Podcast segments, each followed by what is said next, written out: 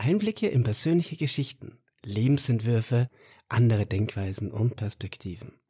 Mein Name ist Michael Staudinger und das ist der Leben und Welten Podcast.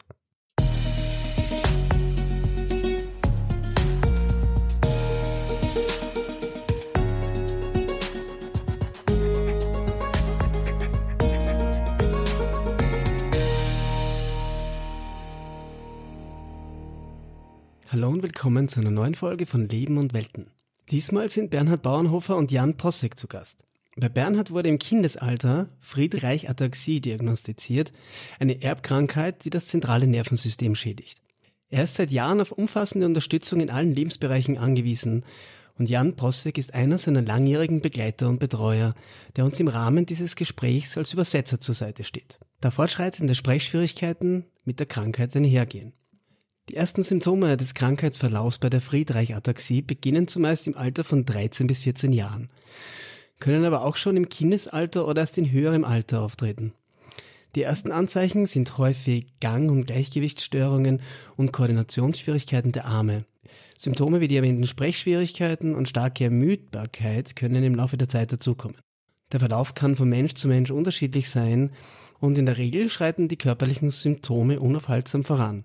Die Krankheit führt dabei zum Verlust der Autonomie und physischen Selbstständigkeit.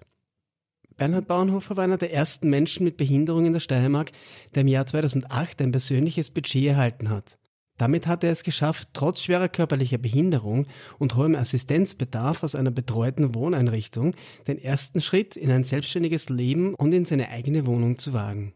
Und weil das Ganze ein sehr bürokratischer Prozess ist, hat er zur Unterstützung von behinderten und beeinträchtigten Menschen im Jahr 2008 den Verein Wegweiser gegründet, der Betroffene dabei helfen soll, dass diese im Rahmen der individuellen Möglichkeit ein unabhängiges und selbstständiges Leben führen können. Bernhard hat die vergangenen vier Jahre in seinem ersten Buch mit dem Titel Die Reise des Lebens gearbeitet.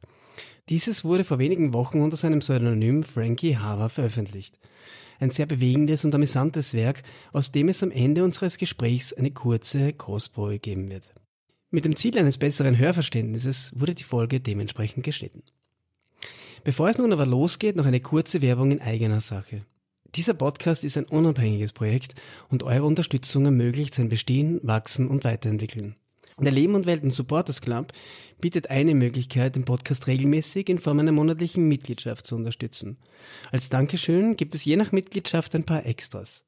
Dazu zählen unter anderem ein Blog mit regelmäßigen Blicken hinter die Kulissen, Zusatzfolgen und Outtakes zu den Interviews, die es nicht in die regulären Folgen geschafft haben. Eine zweite Möglichkeit bietet die Plattform buymeacoffee.com. Dort kann man den Podcast einmalig in Form einer Einladung zum Kaffee unterstützen. Ohne Kaffee, muss ich gestehen, würde es diesen Podcast nämlich auch gar nicht geben. Ein großes Danke an dieser Stelle an alle, die Leben und Welten bisher unter die Arme gegriffen haben. Links zum Supporters Club und bei mir Coffee findet ihr am Ende der Shownotes oder auf der Podcast Homepage unter www.lebenundwelten.com. Aber jetzt ab zu Bernhard und Jan. Ich wünsche euch viel Vergnügen.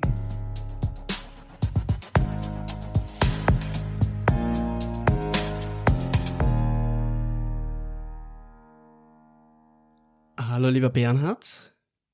Lieber Jan. Hallo. danke für die Einladung. Lieber Jan, danke, dass du da bist, um uns bei der Übersetzung zu helfen. Sehr gerne. Lieber Bernhard, in welcher Beziehung steht ihr zwei zueinander? Der eine ist momentan mein besagter Assistent. Ist jetzt schon fünf Jahre bei mir. Also ihr und der Bernhard kennen uns seit äh, fünf Jahren. Äh, ich bin gleich von Anfang an persönlicher Assistent bei ihm gewesen. Und wir haben dann äh, in diesen fünf Jahren sind wir eigentlich ziemlich schnell gut zusammengewachsen. Er hat auch gemeint, was mir sehr ehrt, dass ich äh, inzwischen einer seiner wichtigsten Assistenten geworden bin. Ja, und dass es grundsätzlich einfach auch vom Menschlichen mit uns äh, recht gut passt, mit den Hobbys, die wir haben, Konzerte, Musik etc. Das passt dann halt einfach perfekt zusammen. Und er hat gemeint, dass er nur äh, gerne hätte, dass das ewig so weitergeht. Also nur Positives heute. da bin ich jetzt froh, dass heute lange durch bei dem Interview. Ja, also er meinte, dass äh, er voll froh ist, dass ich heute da bin, weil eben das mit der Kommunikation für ihn so am, am besten läuft eigentlich, weil wir uns eigentlich schon so oft braucht er gar nichts sagen, sondern nickt einfach nur, dann weiß ich schon, okay, ja, voll, das passt so, wie wir das machen. Aber nämlich gerade die Kommunikation ist mein größtes Problem. Also die Kommunikation ist sein größtes Problem, Ich nicht so wie ich genau das dass er nicht genau das rüberbringen kann, kann. was er eigentlich genau sagen will oder wie er es genau meint. Und da kann man die anderen besten helfen. Da kann ich ihm am besten helfen. Ja, super. Lieber Bernhard, wie glaubst du, würde der Jan dich beschreiben?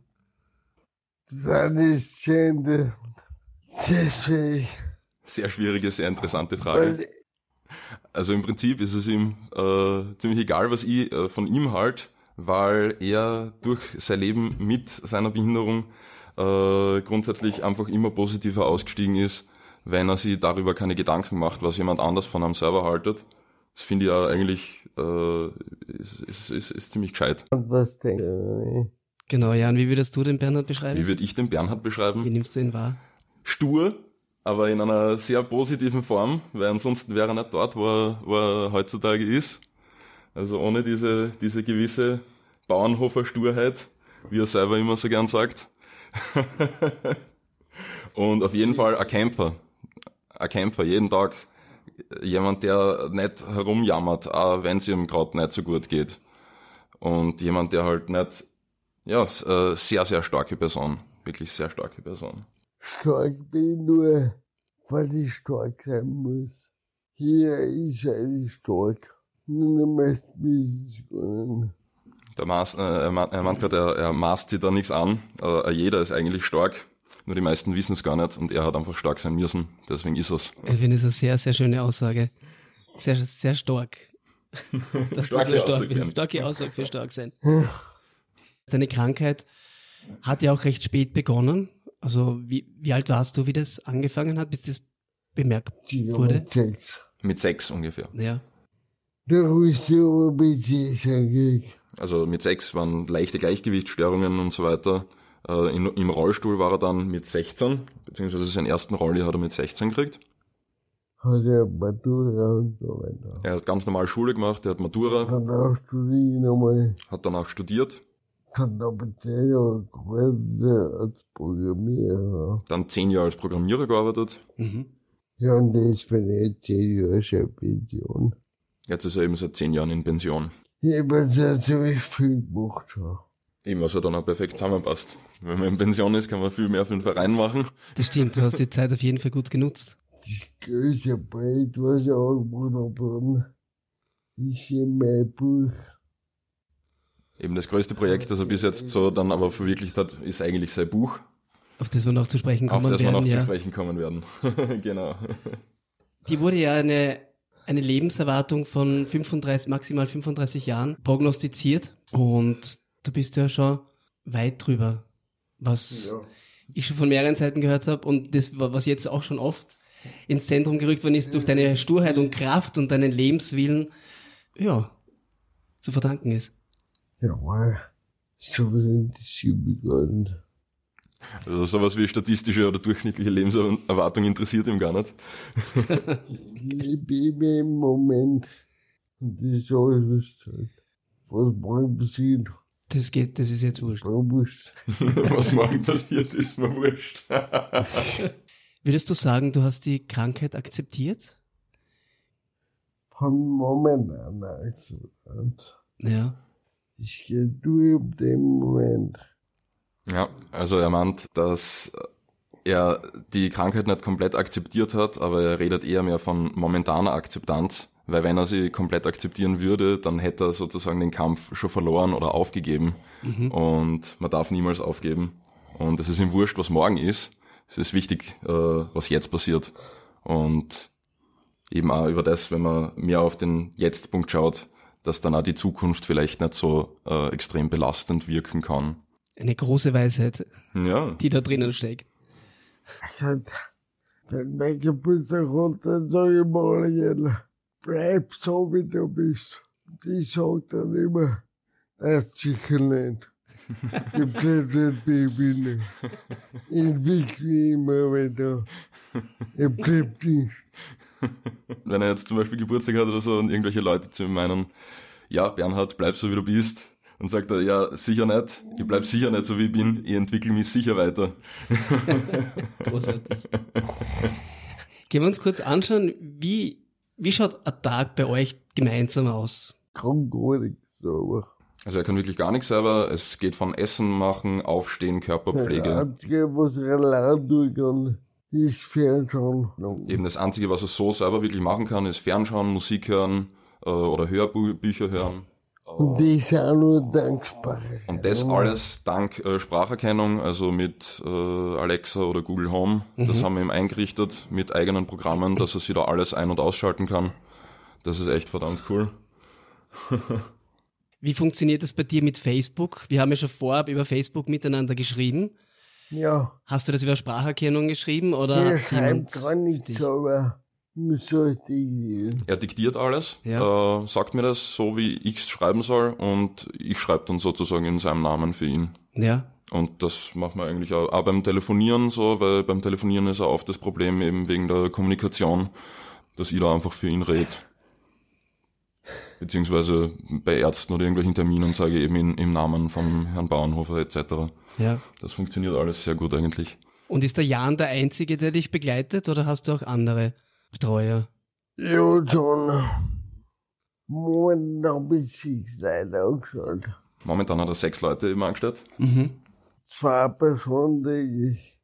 Zwei Personen täglich, also an Tagdienst und an Abenddienst. Der Tagdienst ist so mit siebeneinhalb bis achteinhalb Stunden und der Abenddienst eben sind meistens so drei, dreieinhalb Stunden. Und in den, in der Zeit wird eigentlich äh, alles äh, sozusagen erledigt, was eben an Körperpflege äh, und, und Grundversorgung einfach anfällt. Und eben, was man eben nicht vergessen darf, dann Freizeit ist, ist ja auch noch unterzubringen. Bist du über die Nacht hinweg alleine? Ja, in der Nacht bin ich allein. Eben in der Nacht ist er grundsätzlich alleine. Äh, und eben falls irgendwas passieren sollte, äh, dann muss er eben warten bis am nächsten Tag in der Früh, Ja. bis eben der, der Tagdienst wieder kommt. Also da gibt es keinen Notfallsknopf oder so, den man irgendwie ansteuern kann. Die sind eben die Kanone, wenn man so lebt. Das sind eben die kleinen Nachteile, wenn man so lebt. Dafür bin ich selbstbestimmt. Dafür ist er Ja. aber selbstbestimmt. Also ich suche mir nicht aus. Also er sucht seine Leute aus. Ich bin berührt und dafür nur den Verein besser. Also das ist, ein, äh, das ist ein Grundsatz vom persönlichen Budget, dass man äh, selber anweisen kann, inwiefern, äh, wann, was, wie gemacht werden soll. Das ist eine Grundvoraussetzung, dass man äh, persönliches Budget beziehen darf. Und deswegen, eben weil er selbstbestimmt ist, hat er vor 13 Jahren den Verein Wegweiser gegründet, äh, der eben Menschen sowohl Assistenznehmer als auch äh, Assistenten miteinander verbindet und eben in der Steiermark äh, ziemlich große Plattform für persönliche Assistenz bietet. Wann, wann hast du den Verein gegründet? Also gegründet worden ist er vor 13 Jahren. Das war sehr lang äh, eine One-Man-Show eigentlich, wo wirklich der Bernhard äh, alles gegeben hat. Und jetzt inzwischen, also das war 2008, oder Bernhard? Ja. Ja, 2008. Und jetzt inzwischen äh, ist der Wegweiser echt schon ein großer Verein mit eigenem Büro, mit Mitarbeitern. Also da hat sich einiges getan für Menschen mit Behinderung in der Steiermark. Wie, wie war das für dich am Anfang? Was hast du da alles für Arbeiten gemacht? Was? Das Beruf in der Wohnung. Also damals äh, war das Büro vom Verein da in der Wohnung. Also der Verein hat sozusagen den Vereinssitz äh, da hier bei ihm in der Wohnung gehabt. Ja. Und ist ja Also damals äh, war das Büro vom Verein da in der Wohnung. Also der Verein hat sozusagen den Vereinssitz äh, da hier bei ihm in der Wohnung gehabt. Ja. Also der größte Punkt war wirklich, dass der Verein ein eigenes Büro äh, gekriegt hat. Da ist er auch ganz stur, wie er ist, mit dem Kopf durch die Wand. hat ein Büro angemietet auf seinen Namen und gesagt, zack, das wird, das, wir brauchen das jetzt, weil sonst geht's nur wieder zurück und keinen Schritt zurück. Nur um das für mich jetzt nochmal zu verstehen, vor 13 Jahren hast du den Verein gegründet. Die Wohnung, in der wir jetzt sind, in der du jetzt da wohnst, war am Anfang das Büro. Ja. Ja. Ja, Und am Anfang warst du alleine und hast das gemeinsam, weil die ganzen Anträge und so weiter müssen ja auch gemacht werden mit deinen mehr, mehr oder Betreuerinnen. weniger alleine. Ja. Ja. Ich glaube, den Vorstand schon immer gehabt. Da hat er, also einen Vorstand hat er schon immer gehabt, einen Vereinsvorstand. Genau. Und mittlerweile läuft er aber so gut. Und mittlerweile ist er, genau, du sagst, er läuft ganz gut. Sehr, also eigentlich sehr gut. Hm. Ja. Und es war jetzt vor 13 Jahren und die Situation vor 13 Jahren für Leute mit Behinderung war ja komplett eine andere, wie sie heutzutage ist. Und ein zentraler Punkt, du hast es eh schon vorher erwähnt, deines Vereins ist das persönliche Budget. Persönliche Budget Genau. Was ist das genau? vor verteilt ordentlich. Das war vor 13 Jahren ist das persönliche Budget erst gekommen. Und soweit ich weiß, war der Bernhard der Erste in der Steiermark, der das persönliche Budget äh, beantragt und auch bekommen hat. Ja. Eben. Und Ausgang ist da. Und die Chance habe ich da aussehen. Und die habe ich da genutzt. so. Das Problem ist auf Freiwilliges. Grundsätzlich hat er ziemliches Glück gehabt, weil er eben durch Freunde und so weiter eingeführt worden ist, langsam, wie das funktioniert mit persönlicher Assistenz, beziehungsweise wo kriege ich meine Assistenten her, äh, wie äh, teile ich die Leute ein, wie mache ich das mit den Stunden etc. Da hat er schon mal gesehen, okay, bei mir funktioniert das recht gut, weil ich Glück gehabt habe, weil ich Freunde habe. Anderen geht's vielleicht nicht so gut und deswegen soll es da eine Stelle geben, wie zum Beispiel eben den Verein Wegweiser, der eben Leuten hilft, mit ihrem persönlichen Budget und auch grundsätzlich überhaupt einmal zum persönlichen Budget zu kommen und äh, Grundinformationen äh, bietet und weil es das eben vom Land oder von der Stadt Graz nicht gegeben hat, da hat er gesagt, das muss ich selber in die Hand nehmen, Kopf durch die Wand, wie er halt ist. Und ich war damals bei der Erste, der, der Ausdruck ist Budget. Und mittlerweile haben sich aber sehr viele Leute mich noch. Ja, also er war damals wirklich der Erste, der in der Steiermark ausgezogen ist. Äh, er hat früher in der, in der Algersdorfer Straße in, seinem, äh, in seiner äh, WG gewohnt, ist dann aber da hergezogen, hat sich eine Wohnung gesucht. In einer betreuten WG. Genau, ja, das war eine betreute WG. Und dann hat er aber gesagt, nein, äh, mir reicht's, Selbstbestimmung und jetzt ziehe ich aus. Was ein riesiger Schritt ist, wenn man denkt. Weil Das heißt, davor du hat er ja in, in einer WG gewohnt, in einer betreuten WG. Also das ist was ja vor 13 Jahren eigentlich üblich war. Ja, und wenn du sagst, genau. du warst der Erste damals, dann warst du ja erstens einmal ein Revoluzer und wie du sagst, mit dem Kopf durch die Wand, aber du hast ja etwas in Bewegung gesetzt. Bitte? Kopf durch die Wand, ja. Kopf durch die Wand. Aber du hast ja Bewegung, du hast ja etwas in Bewegung gesetzt oder eigentlich eine Bewegung begründet für mehr Selbstbestimmung, für Ein eigenständiges Leben. Er hat das auch keine Ahnung Ja. gehabt. Was du viel zu dumm. Ich bin nicht, was du tue. Ich hab's aufgenommen. das hast du hast dir gedacht, das lasse ich mir nicht gefallen, ich lasse mich da nicht einsperren, ich tue jetzt einfach. Ja. Und damit ist er ziemlich weit gekommen. Ja. Bist du momentan noch beim Verein oder bist du zurückgetreten? Er ist Ehrenpräsident, äh, war, war lange Präsident, ist aber eben als Präsident zurückgetreten, weil eben auch mit dem Buch und allen möglichen Sachen, da waren recht viele, recht viele Sachen. Ja, mein Bruder im Vorteil nicht. Weil seine Krankheit eben fortschreitend Die, ist. die bist schlechter. Und die wird eben immer progressiv Und schlechter. Ja. zu viel geworden. Irgendwann ist dann alles zu viel geworden eben. Wie finanziert sich der Verein Wegweiser? Brand wird gefördert. Von der Stadt Graz und von der Steiermark. Also der Verein Wegweiser wird gefördert vom äh, Land Steiermark und von der Stadt Graz. Und da ist er besonders stolz drauf, weil da war er noch äh, maßgeblich mitbeteiligt an der Finanzierung. Ja. Und Dass das hingehört hat. Eben und äh, des Weiteren finanzieren sie sie mit Mitgliedsbeiträgen. Mitgliedsbeiträge. Genau, Und dann die auch Spenden. natürlich auch Spenden. Freut uns immer,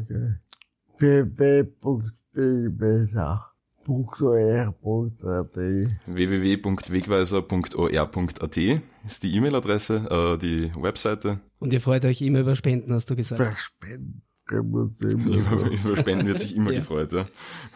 Wie läuft es bei euch ab? Wenn man jetzt eine persönliche Assistenz braucht, wenn man Hilfe für eine persönliche, für das persönliche Budget haben möchte, wendet man sich an euch. Wie sind dann die weiteren Schritte? Wie Nur geht das? Budget beim. Berenlang.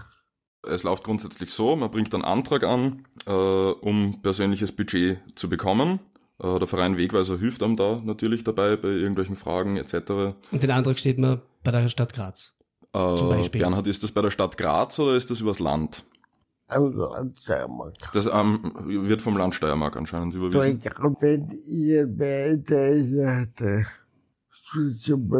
Verein Eben, äh, falls jemand Interesse hat, grundsätzlich so einen ähnlichen oder den gleichen Weg wie der Bernhard äh, mit persönlicher Assistenz einzuschlagen, soll man sich unbedingt beim Verein Wegweiser melden. Der hilft dann bei allen Wegen, die so anfallen, auch beim Ausfüllen des Antrags etc. Das heißt, man muss sich gar nicht direkt an das Land Steiermark wenden, sondern einfach nur an den Verein Wegweiser zum Beispiel. Und die unterstützt dann bei allem. Genau. Wenn es ums persönliche Budget geht, einfach immer beim Verein Wegweiser melden. Die wissen, was zu tun ist. Wir sind Experten. Ihr seid die Experten. Ja. Und im Vergleich zu vor 13 Jahren kann ich mir vorstellen, ist es mittlerweile sehr einfach, zu einem persönlichen Budget zu kommen. Liege ich da richtig? Also mit eurer Hilfe zumindest. Ja. Ja. Ja, also er hat das eben nicht, Das war ja die Idee zu meinem Verein. nicht gehabt und deswegen die Idee zur Gründung des Vereins, dass es da eine Institution gibt, die einem da ein bisschen unter die Arme greift. Ja. Dafür hab ich gesagt, das zählt alles zu meiner Rechte des Lebens. Genau, ja. Also im Buch ist dann auch äh, über die Gründung des Vereins etc., das, das Ausziehen und so. Was ermöglicht das persönliche Budget jemanden, der das, der darauf angewiesen ist? Ich sag immer, aber da ist man immer bestimmt. Du bist dieser Weg. Und zwar der Bernhard meint, dass äh, Selbstbestimmung grundsätzlich in so betreuten WGs etc. eher mehr so vorgegaukelte Selbstbestimmung ist und dass man da nach wie vor eben fremdbestimmt ist. Und das hat er eben erst erkannt, wie er selber auszogen ist und wie er selber seine ersten Assistenten sozusagen eingestellt hat. Weil man kann das eigentlich so vergleichen, das ist eigentlich ein super schönes Beispiel. Die Selbstbestimmung die man in einem betreuten Wohnen oder so hat, ist eher mehr so das Coder der Selbstbestimmung, wohingegen die persönliche Assistenz der Rolls-Royce ist. So. Hast du da vielleicht noch ein konkretes Beispiel für die Unterschiede vom Leben in einer WG zu deinem Leben in deiner eigenen Wohnung?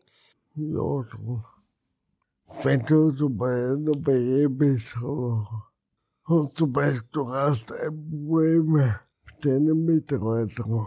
Wenn man jetzt zum Beispiel in einem betreuten äh, Wohnprojekt lebt und da mit einem der Mitarbeiter Probleme hat, man versteht sie einfach nicht, es passt halt einfach nicht, so vom Persönlichen, dann wird eben, dann geht das Ganze mal äh, zur Heimleitung etc., dann werden äh, Versöhnungsgespräche, ladida, Sachen, woran vielleicht der Mensch mit Behinderung gar nicht wirklich interessiert ist, aber er muss das halt so nehmen. Bei der persönlichen Assistenz ist das anders. Da kann er sich einfach sagen so, ja, entweder äh, es, es passt schon von, von Grund auf oder es passt eben auch nicht. Ja. Also das ist halt, glaube ich, auch, Bei, solchen Beziehungen, Problemen, dann ist die für sein Job los. ja, eben. Eben auch äh, die Freiheit, dass wenn irgendwas bei ihm im Team nicht passt oder so, dass er dann auch die Leute kündigen kann und sagen kann, du, äh, das passt nicht mehr zwischen uns, da muss es ja gar keinen Grund geben, äh, ist halt so. Das ist Selbstbestimmung und nicht eben vorgegaukelte Selbstbestimmung im Sinn, wo dann wieder Leute auf die zukommen, äh, die einreden wollen, ja, äh, probiert es nochmal, ist ja doch nicht so schlimm. Ja, na. Und das steht an dem mache ich selbst. ja, und eben mit der persönlichen Assistenz ist es die wahre Selbstbestimmung, meint er gerade. Da kann ich gut umgehen damit. gell. Mhm. Ich rede wie ich tue. Für körperliche Menschen. Eben ja, ganz wichtig ist, dass man sieht, äh, dass es in dem, was er gesagt hat vorher, dass es da um körperlich behinderte Menschen geht äh, und äh, nicht um geistig behinderte Menschen. Ja. Ja. Okay, das ist ein wichtiger Punkt, ja. Gibt es einen Unterschied, wie, wie dich Menschen früher behandelt haben, zu dem, wie dich Menschen jetzt behandeln? Boah, das ist schwer so. Dieser schwere Frage. Das ist eine ziemlich schwierige Frage und schwierig zu beantworten, weil er ja vor 20 Jahren ein ganz anderer Mensch war. Vielleicht hat er das da dann auch ganz anders aufgenommen. Immer.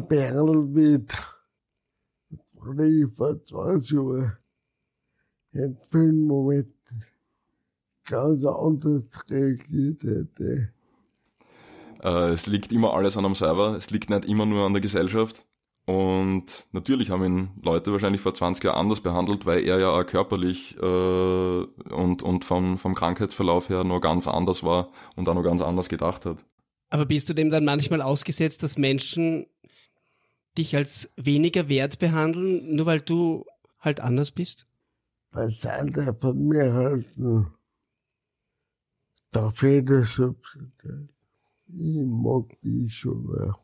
Was andere über ihn denken, das darf äh, jeder für sich selbst entscheiden. Wichtig ist, dass er sich selbst liebt, also die, die, die Selbstliebe, dass die da ist, weil nur wenn man sich selbst liebt, kann man auch von anderen geliebt werden. Ich finde, das ist äh, sehr schön wieder, sehr schön gesagt. Und ich habe auch gehört, dass du auch gesagt hast, du liebst dich selbst. Mehr als alles andere. Mehr als alles andere.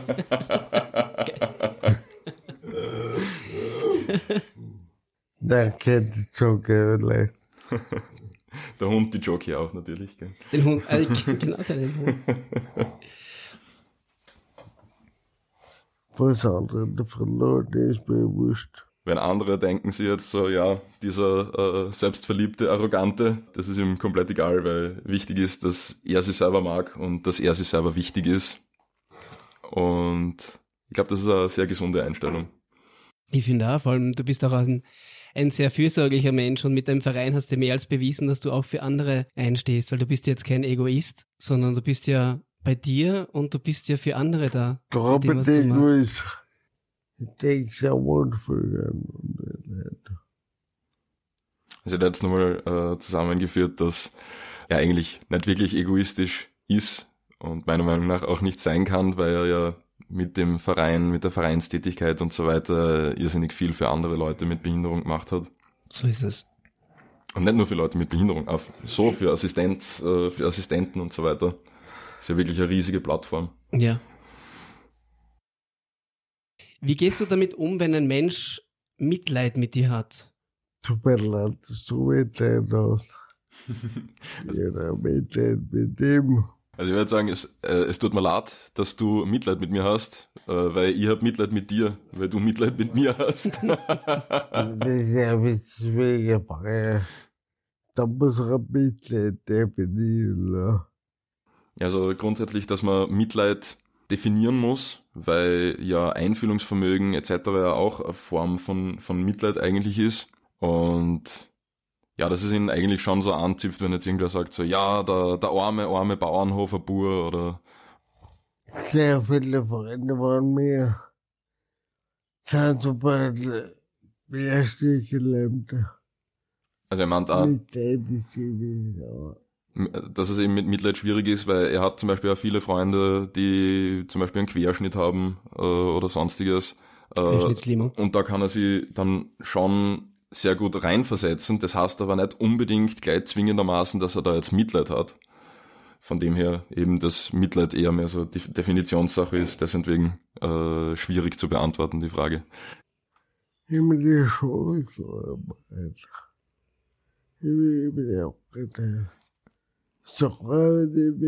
Die.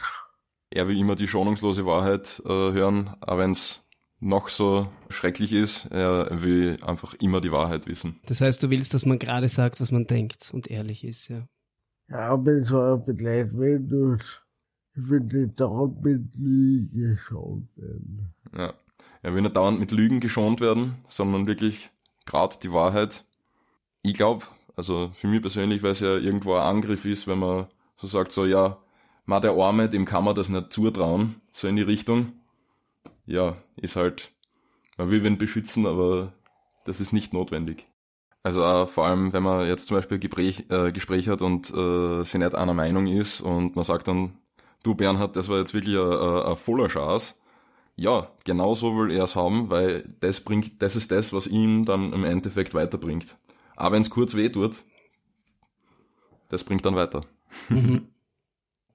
Keine Not, aber da passiert was da. Ja. Weil dann kommt es erst zu dem Oh, Punkt, dass wirklich da oben was Gehirn. passiert, dass er drüber nachdenken kann und sie dann vielleicht auch weiterentwickelt. Ja. Bei jenen ist ja Message. Eben, weil beim Gehirn meint er, das ist das Einzige, wo noch alles hundertprozentig funktioniert. Hundertprozentig nicht. Hundertprozentig nicht, aber. Richtig kennenlernen, und jetzt kommen wir zu dem, wo wir schon lange hinwollen, zum Frankie Haber. Richtig kennenlernen kann man dich ja in deinem neuen fertigen Projekt. Der Rest des Lebens. Der Frankie war das meine Kurzfigur. Der halt meine. Frankie ist perfekt. Der Frankie ist perfekt. Und das kurz auf meiner Seite zu sagen, du hast ein Buch geschrieben unter dem Pseudonym Frankie Haver und du nennst den Frankie auch Bernhard Bauernhofer 2.0. Der Frankie ist sozusagen äh, seine Kunstfigur. Äh, der Bernhard hat vorher schon gemeint, weil das muss ich unbedingt reinbringen. Äh, ebenso wie, wie bei, äh, bei Fight Club, der Tyler Durden, dass der Frankie Haver sozusagen sein, sein innerer Tyler Durden ist. Genau, ja. Und jetzt hat er gerade auch noch gemeint, äh, zwecks, äh, zwecks Falco etc., dass ja der Falco das auch als äh, Pseudonym so gewählt hat, um die Sachen zu äh, irgendwo zu verkörpern, äh, die er so im wirklichen Leben nicht ist. Und das Also macht der um Bernhard genau mit diesem, mit Persönliche dieser, Trennung zu vollziehen. genau, um diese persönliche Trennung zu vollziehen. Und mal kurz auf das Bild von, von Fight Club, weil es gibt sicher viele Hörer, die Fight Club nicht kennen. Da gibt's ja zwei Figuren, die eigentlich eine Figur sein. Also die eine Figur ist die eine Seite des Charakters und die zweite Seite ist eigentlich die zweite Seite des Genau. gleichen Menschen, nur verkörpert durch jemand anderen im Film. Genau. Ja. Und auch bei dir ist, Und der Date im Himmel ist beides der, der er sein würde. Genau, eben, dass die, diese Figur eben derjenige ist, der er gern sein würde. ja, Und trennt dieses von mir. Und der Frankie ist das bei ihm. was macht denn Frankie so besonders? Warum möchtest du der Frankie sein? Wo es dann das Buch ist zwar größtenteils ein bisschen biografisch. Also nur kurz zum Buch. Der Frankie ist ja grundsätzlich er selbst. Also es ist sehr autobiografisch, das Buch, aber eben fiktiven Parts. Und es geht darum, dass er dann früher oder später mehr oder weniger geheilt wird. Und deshalb, glaube ich, äh, schon ein sehr großer Lebenswunsch beim Bernhard ist. Ja. Ja. Ein Lebenswunsch, den du durch den Frankie Haber ausleben kannst und auch nach außen bringen kannst. Kann man sich das so vorstellen? Da um beide kulturelle, die beide Musik macht miteinander meinen. Der Frankie macht es. Der Frankie hat andere Mädchen. Der Frankie macht dann früher oder später ziemlich viele Sachen, die der Bernhard auch so im echten Leben machen wird. Und durch diese Kunstfigur oder durch diese Figur Frankie Haver kann er das sozusagen zumindest nachleben oder wie er gerade gesagt hat, äh, er, er, er kann es zumindest aufschreiben und sich so zumindest rein reinfühlen. Ja. Und nur der Rest des Lebens eine Kopfreise. Eben deswegen auch die Reise des Lebens, weil es äh, eine Abenteuerreise im Kopf ist. Das heißt, das Buch, der Buchtitel, Die, Die Reise des Lebens, ja. eine Kopfreise. Aber wie, wie ihr auch gesagt habt, autobiografisch, fiktiv, ein, ein wilder Mix, wie du auch schon im Vorgespräch gesagt hast, mit viel Humor. Wo es davon wichtig ist, sich der Federliche selbstinterpretiert. Also was dann äh, genau äh, biografisch ist und was fiktiv ist, das darf jeder Leser selbst hinein interpretieren. Wie kam es zu dem Namen Frankie Haver? Bei Gemeinde Nummer komme, der Name Frank oder Bank steht für Verein. Frank oder äh, Frankie bedeutet ja sowas wie äh, Freiheit anscheinend, oder wird, wird aus irgendwas mit Freiheit hergeleitet. Und der Name hat ihm grundsätzlich gefallen, Frankie. Das Haver ist das türkische Wort für Luft. Und hm? Ja, Aussprache im Durchgesetzt. Aber okay, ja. Äh, die Aussprache im Türkischen ist Hava oder so. Ich, ich kann es leider selber nicht, äh, nicht richtig aussprechen. Und es soll aber sowas wie äh, Freiheit, na, Luft bedeuten und das ist dann eben so frei wie der Wind oder frei wie die, Mhm. wie die Luft. Also da auch ein, eine kleine Geschichte dazu. Den Namen bin ich voll verheiratet. Aber grundsätzlich, weil Frankie ihm gefallen hat, glaube ich. Jetzt eine wichtige Frage allen voran. Wie ist das Buch entstanden? Genau. Studenten dafür bezahlt, dass sie zu mir geblieben haben.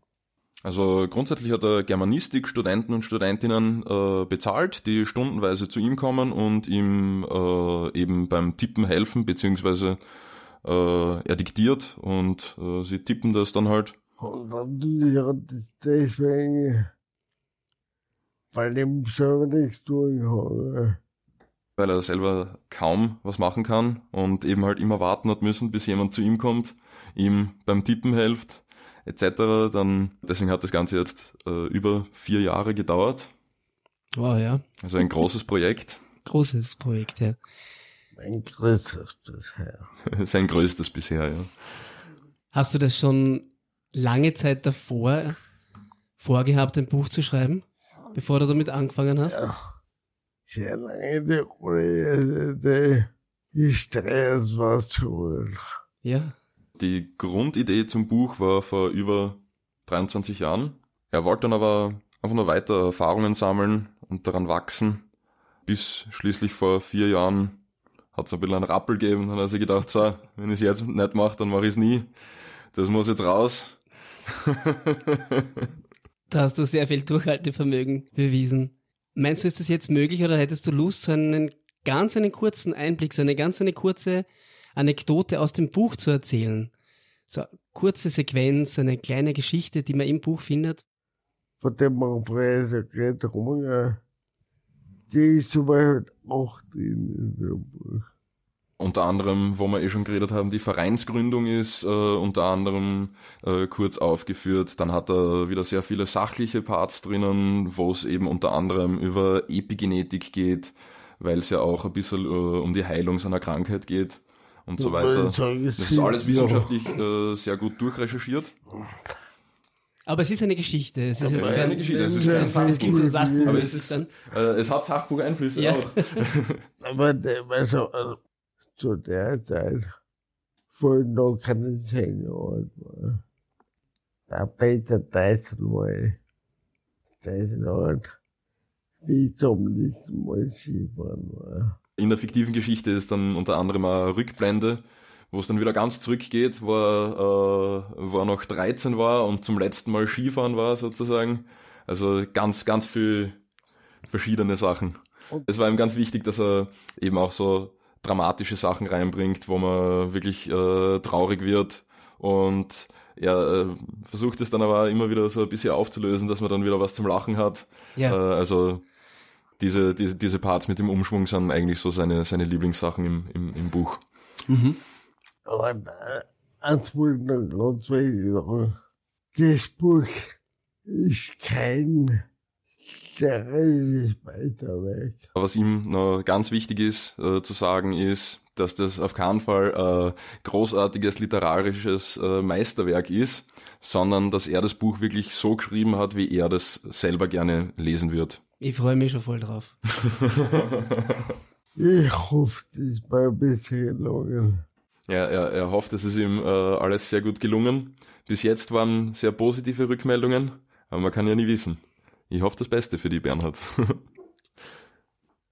Hast du, kannst du ihn einladen für Interesse Zeit?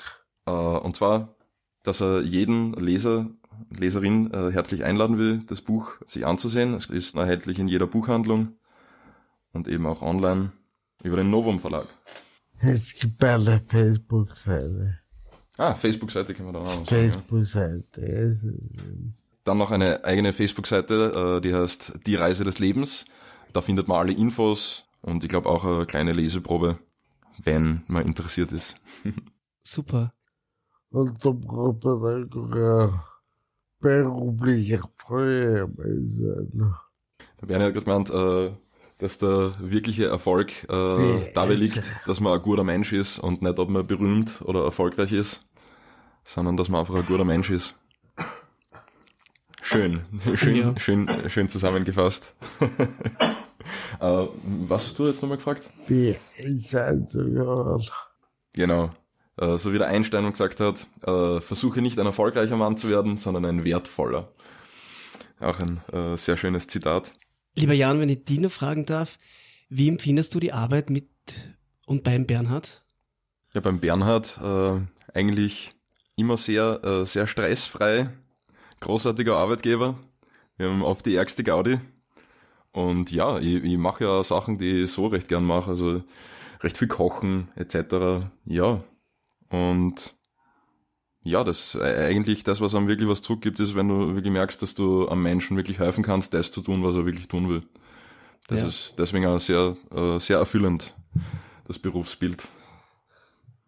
Gibt es irgendwas, wo, wo du sagen würdest oder wo ihr sagen würdet, das verbindet euch ganz speziell? Ich hätte gesagt, in erster Linie Musik.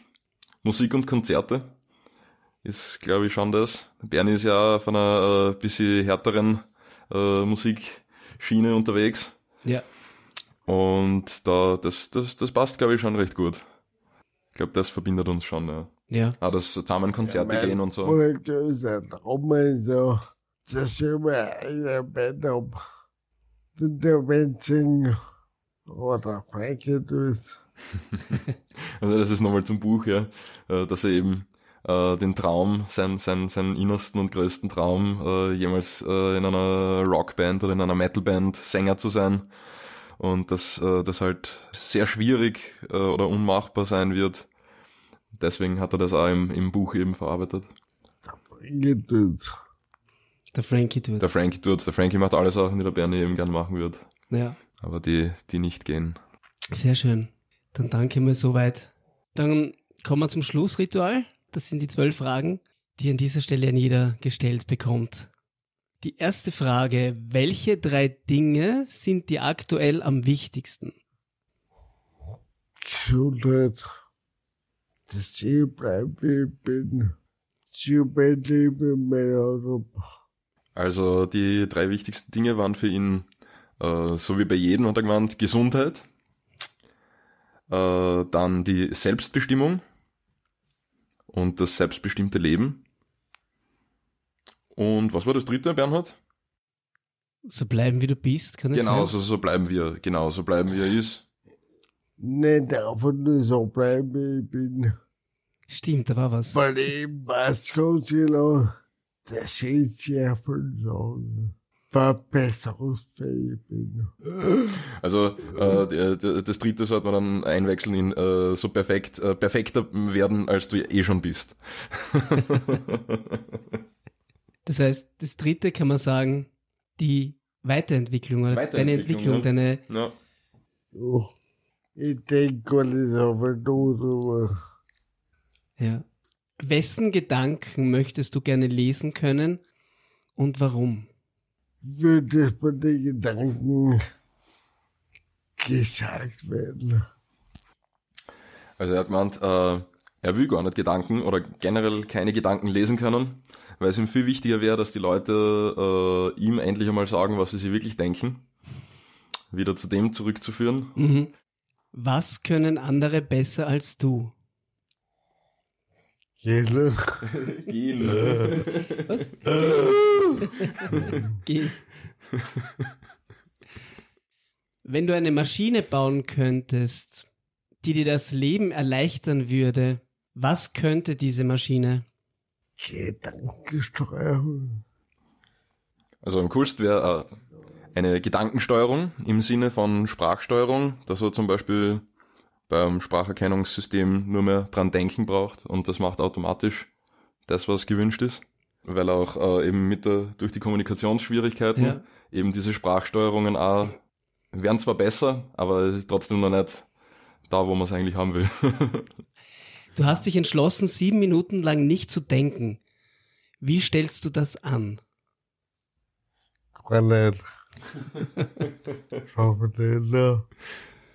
Nicht. Möglich. Das wäre schön. Ja, das das wäre wünschenswert. Äh, gibt's bei ihm nicht.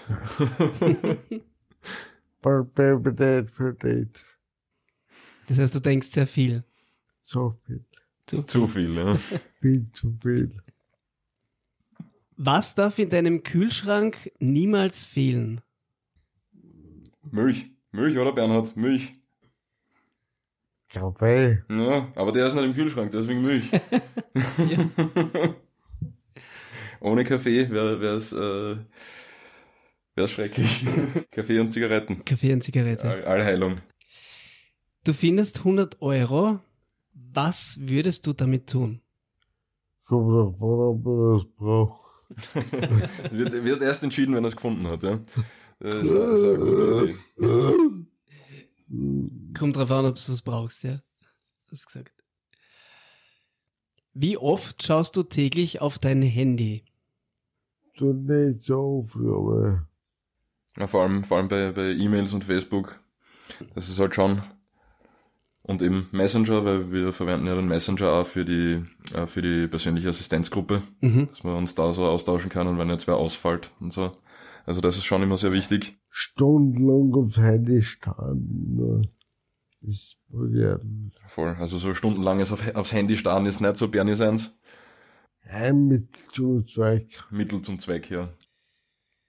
Kommst du zu einer Verabredung üblicherweise zu früh oder zu spät? Ich komm gern zu spät. ich mag nicht. äh. aber ich bin Also er mag, er, er ist ein Mann der späten Auftritte. Die akademischen 15 Minuten werden beim Bernhard regelmäßig eingehalten. Manchmal liegt es aber gar nicht am Bernhard, sondern am Assistenten. Der Assistent, der die Da ist akademische der 15 früher, Minuten auch sehr ernst nimmt. immer 10 Minuten zu spät gekommen. Gell. Das heißt, du magst es, wenn andere auf dich warten müssen.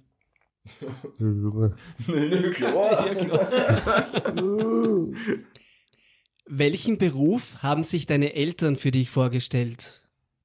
Und und äh, unser Gasthaus. ähm, Ah, die Eltern wollten, dass er das Gasthaus übernimmt. Worauf könntest du in deinem Leben nicht verzichten? Auf die Droge. Auf die Jockey. Der, der Hund, die Jockey. So. Auf, auf die Jockey, Mein Hund. dein Hund. Wie lange begleitet sie dich schon? Zwölf Jahre. Ja, das ist eine lange Zeit. 14 ist sie geworden das Jahr. Ja? Im Jänner ist sie 14 geworden. Er sagt, glaube ich, immer nur 12, damit sie noch ein bisschen jünger wirkt. Dann kommen wir zur letzten Frage. Wenn du jetzt die Möglichkeit hättest, deinem 20 Jahre alten Ich eine Botschaft zu übermitteln, wie würde diese lauten? Nicht aber Ja, also, dass er in den letzten 20 Jahren schon einige Chancen verpasst hat und da würde er eben sich selbst anraten, diese Chancen wahrzunehmen und auch daran zu wachsen. Ja. Also, also noch mehr Mut zu beweisen. Herrlichkeit. Ne? Also nichts wirklich Wichtiges, aber ein paar Kleinigkeiten, die er schon sozusagen dadurch verändern würde. Ja, lieber Bernhard, lieber Jan, ich danke euch von ganzem Herzen für die Zeit, für die Energie. Ich sogar danke. Ich bedanke mich. Danke.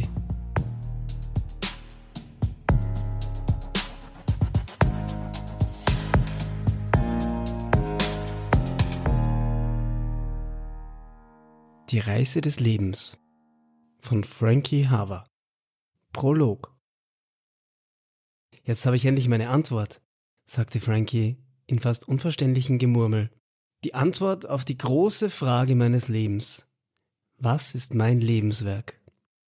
Diese Frage hat er sich während seines gesamten Lebens sehr oft gestellt, aber nie so wirklich eine Antwort darauf gefunden. Frankie hatte schon sehr viele Projekte gestartet und teilweise auch erfolgreich zum Abschluss gebracht, konnte sich aber nie entscheiden, welches Projekt oder umgesetzte Vorhaben er als sein Lebenswerk betrachten sollte. Nach 45 Jahren hatte er nun endlich eine plausible Antwort darauf gefunden. Es war nicht irgendeines seiner Projekte, sondern sein gesamtes Leben. Wenn man genau darüber nachdachte, vollbringt jeder Mensch ein Lebenswerk.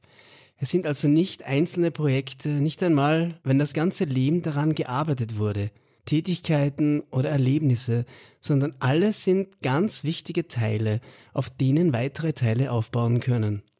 Man könnte das Leben mit einem Mosaik vergleichen. Man weiß vorher nicht, wie das fertige Mosaik aussehen wird, aber jeder einzelne Stein ist wichtig, damit sich am Ende das Bild zu einem Ganzen fügt. Die allerersten Mosaiksteine werden schon in der Kindheit gesetzt oder sogar bereits im Mutterleib und legen den Grundstein, auf denen das weitere Bild überhaupt erst aufgebaut werden kann. Wichtig sind auch die vielen eher negativen Erfahrungen. Die machen das fertige Bild sogar ein bisschen bunter und sind extrem wichtig, damit man das Bild weiterbauen kann. Es klingt ein bisschen zermürbend, aber das komplette Bild sieht man selbst eigentlich nie. Frankie jedoch hat schon jetzt ein ziemlich großes und buntes Bild gebaut. Und das, obwohl sein komplettes Bild noch immer nicht ganz fertig ist. Viele Menschen verstehen unter einem Lebenswerk nur berufliche Erfolge oder irgendwelche herausragenden Leistungen, durch die man weltberühmt wird. Dabei geht es gar nicht um irgendwelche Leistungen, sondern ein Lebenswerk ist für jeden Menschen sein gesamtes Leben. Aber wir sind jetzt viel zu weit. Ich sollte mich erst einmal kurz vorstellen. Mein Name ist Frankie Haver und diese ganze Geschichte dreht sich um mich. Es ist aber keine Autobiografie, sondern eine Geschichte mit einem größeren fiktiven Teil. Deswegen erzähle ich dir diese Geschichte nicht in der ersten Person, sondern dieser Frankie ist eine fiktive Person. Seine Erfahrungen sind natürlich stark an meine Person angelehnt, aber der Frankie in diesem Buch und ich selbst, wir sind nicht ein und derselbe Mensch. Ich selbst möchte, dass du mich als einen sehr guten Freund von dir betrachtest. Stell dir vor, wir sitzen gemeinsam im Sonnenschein in einem Biergarten und ich erzähle dir eine nette Geschichte. Wir machen in dieser Geschichte sehr viele große Zeitsprünge und das kann etwas verwirrend sein. Du wirst dir jetzt vielleicht denken, warum ich mit dieser Frage nach dem Lebenswerk beginne. Du weißt ja noch gar nicht, was in Frankies Leben bisher passiert ist. Deswegen springen wir jetzt mal ungefähr zweieinhalb Jahre zurück und ich beginne, dir die ganze Geschichte von vorne zu erzählen. Bereit? Los geht's. Kapitel 3 An jedem verdammten Sonntag Es vergingen wieder einmal einige energielose Tage, an denen Frankie wie üblich gerade mal mit Funky spazieren ging, sich aber die restliche Zeit langweilte – Seit Jahren absolvierte er mit Funky immer die gleichen Spazierwege, aber Funky schien das nichts auszumachen. Hauptsache, er bekam jeden Tag seine Bewegung. Nur weil sie eben immer oder fast immer die absolut gleichen Wege spazierten, glaubte Funky, er sei der Großmeister ihrer ganzen Umgebung, der keinen anderen Hund duldete. Obwohl er selbst ziemlich kleinwüchsig war, legte er sich furchtlos sogar mit großen Hunden an. An diesen Tagen war von Julie weit und breit keine Spur, und Frankie vergaß langsam schon wieder, dass er sie überhaupt getroffen hatte. Na super, dachte er. Schon wieder mal dasselbe. Da habe ich endlich mal eine nette Bekanntschaft gemacht, und dann lässt sie sich nicht mehr blicken. Dienstags hatte immer Max bei Frankie Dienst. Er war der Assistenz, der schon am längsten bei ihm arbeitete. Mittlerweile war er zu einem seiner besten Freunde geworden. Er hatte zwar nicht sonderlich viel Zeit für Frankie, trotzdem konnte er manchmal auch Privatzeit mit ihm verbringen. Das kam zwar nicht oft vor, aber diese Zeiten waren extrem wichtig für Frankie, da er dadurch das Gefühl bekam, seine Freunde nicht dauernd bezahlen zu müssen. Nachdem Max für Frankie ein kleines, aber sehr schmackhaftes Mittagessen zubereitet hatte, klingelte es plötzlich an der Wohnungstür. Die nervigen Idioten von den Zeugen Jehovas sollen mich endlich in Ruhe lassen. Mit Religion habe ich gar nichts am Hut, dachte er Max stand auf und ging zur Tür, um nachzusehen, wer da war. Frankie konnte nicht zur Tür sehen, hörte aber eine Frauenstimme. Wie so oft, wenn eine hübsche Frau vor ihm stand, verschlug es Max fast die Sprache. Er sagte nichts, winkte sie aber herein. Es handelte sich tatsächlich um Julia, und sie sah noch besser aus, als Frankie sie in Erinnerung hatte. Der lange, heiße Sommer war zwar vorbei, trotzdem trug sie ein schmales, rotes Sommerkleid mit einem gewagten Ausschnitt. Ich dachte schon, du hättest mich nach unserem Treffen gleich wieder vergessen, waren Frankies erste Worte.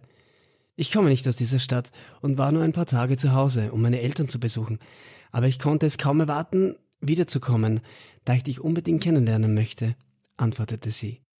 Schon nach den ersten paar Sätzen, die sie miteinander gesprochen hatten, sagte sie, ich muss sagen, dass ich dich hier in deiner Wohnung sehr viel besser verstehen kann als bei unserem ersten Treffen.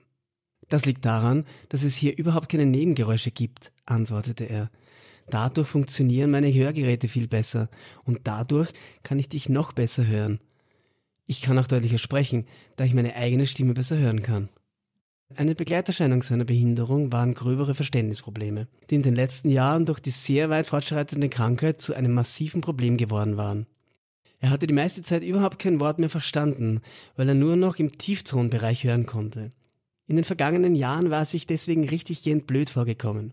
Alle anderen hatten schon gedacht, er wäre ein kleiner, zurückgebliebener, geistiger, behinderter Idiot, weil er die meiste Zeit nichts mehr mitbekommen hatte und zudem kein Mensch ihn mehr verstehen konnte. Er hatte sehr lange versucht, sich mit seinen herkömmlichen Hörgeräten zu behelfen, die aber allesamt nur die akustischen Signale verstärkten. Das hatte ihm nicht viel geholfen, da er nach wie vor verstehen konnte.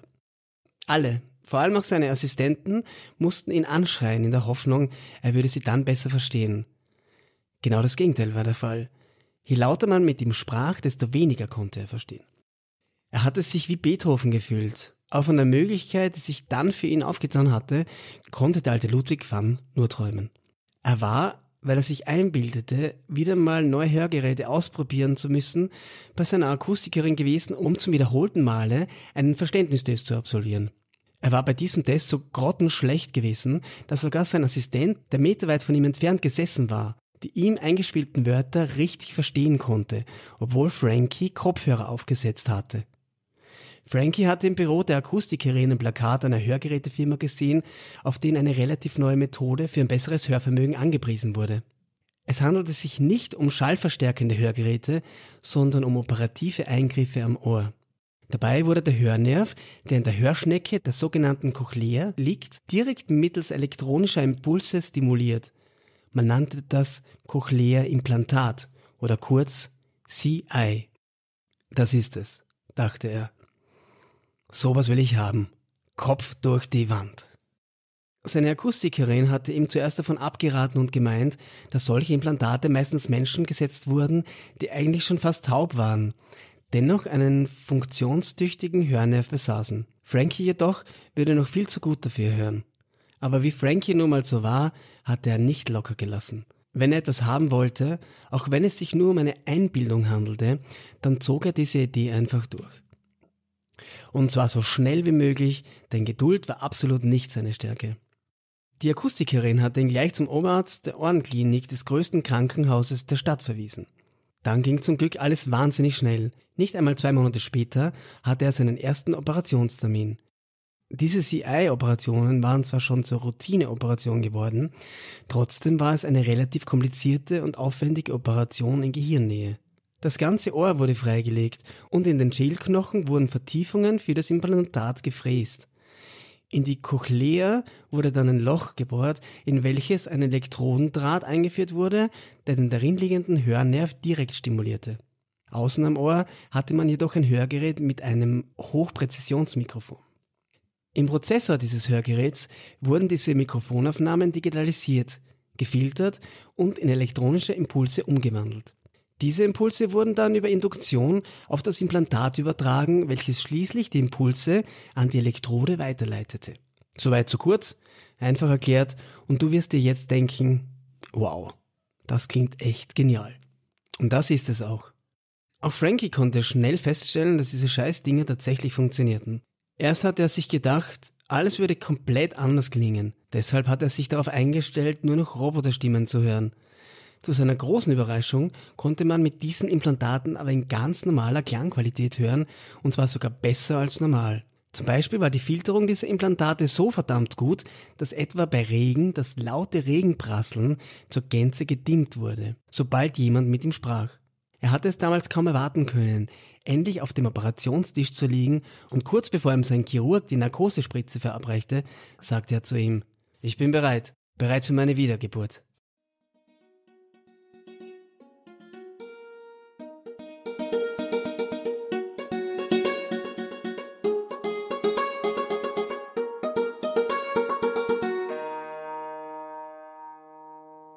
Weiterführende Links zum Verein Wegweiser, zum Buch Die Reise des Lebens und Bernhard Bauernhofer alias Frankie Haver findet ihr wie immer in den Shownotes und auf der Podcast-Homepage.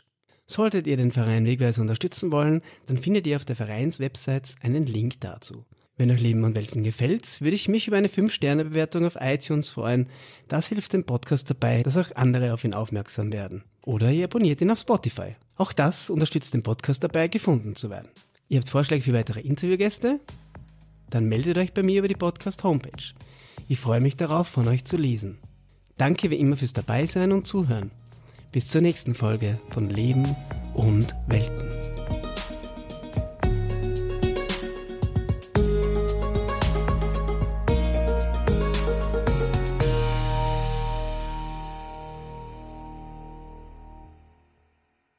Der Jingle zu diesem Podcast wurde produziert von Michael Steinkellner von Merlin Sound.